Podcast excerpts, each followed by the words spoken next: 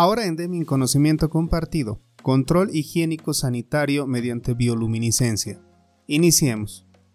Como parte de los prerequisitos y complementario a la implementación del sistema HACCP, juega un papel de gran importancia el mantenimiento de correctas condiciones higiénicas de todas las zonas de elaboración y almacenamiento de alimentos.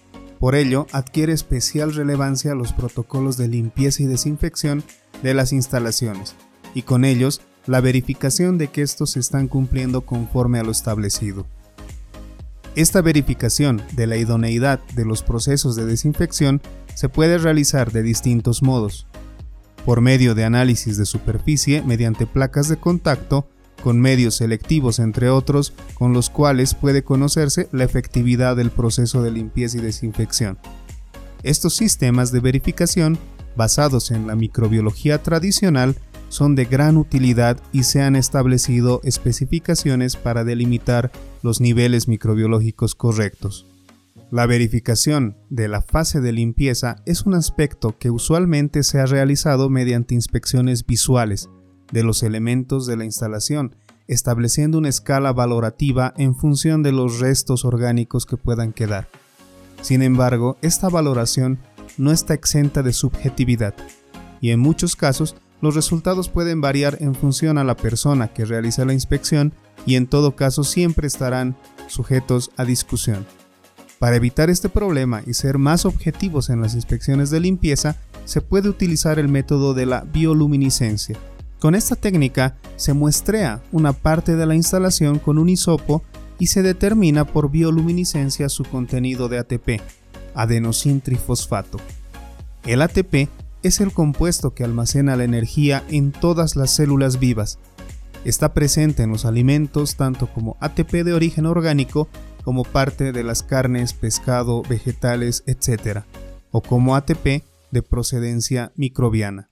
¿Cuál es el objetivo del control higiénico sanitario? Para verificar que la maquinaria a utilizar, la llenadora, el tanque, el equipamiento está limpio, no está contaminado y por lo tanto no aporta microorganismos al producto. Hay dos niveles de verificar la limpieza. El que se ve que es fácil de verificar, solo hace falta mirar, y el que no se ve, que necesita pruebas microbiológicas. Otro objetivo importante es evitar que los microorganismos se instalen en las superficies, en cañerías, en válvulas, promoviendo la generación de biofilm. Recordemos entonces el peligro del biofilm. Los biofilms se definen como comunidades de microorganismos que crecen embebidos en una matriz de exopolisacáridos, y adheridos a una superficie inerte o un tejido vivo.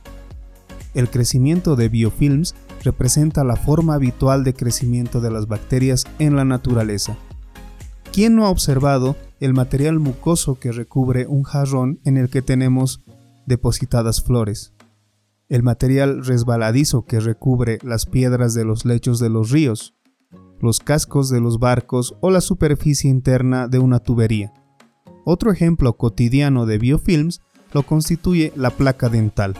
Cada día nos esforzamos por combatir la película de bacterias que recubre la superficie de los dientes, para evitar un desarrollo excesivo de microorganismos, que puede provocar un deterioro del esmalte dental. La capacidad de formación de biofilm no parece estar restringida a ningún tipo específico de microorganismo y hoy se considera que bajo condiciones ambientales adecuadas, todos los microorganismos son capaces de formar biofilms. Aunque la composición de biofilm es variable, en función del sistema en estudio, en general el componente mayoritario de biofilm es el agua, que puede representar hasta un 97% del contenido total.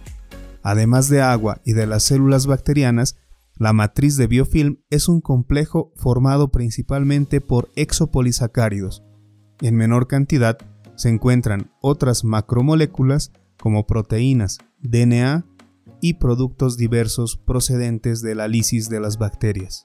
En los primeros trabajos sobre la estructura del biofilm, una de las cuestiones que surgía con mayor reiteración era cómo las bacterias del interior del biofilm podían tener acceso a los nutrientes o al oxígeno. Estudios realizados han mostrado que la arquitectura de la matriz del biofilm no es sólida y presenta canales que permiten el flujo de agua, nutrientes y oxígeno incluso hasta las zonas más profundas del biofilm. La existencia de estos canales no evita, sin embargo, que dentro del biofilm podamos encontrarnos con ambientes diferentes en los que la concentración de nutrientes pH u oxígeno es diferente. Esta circunstancia aumenta la heterogeneidad sobre el estado fisiológico en el que se encuentra la bacteria dentro del biofilm y dificulta su estudio.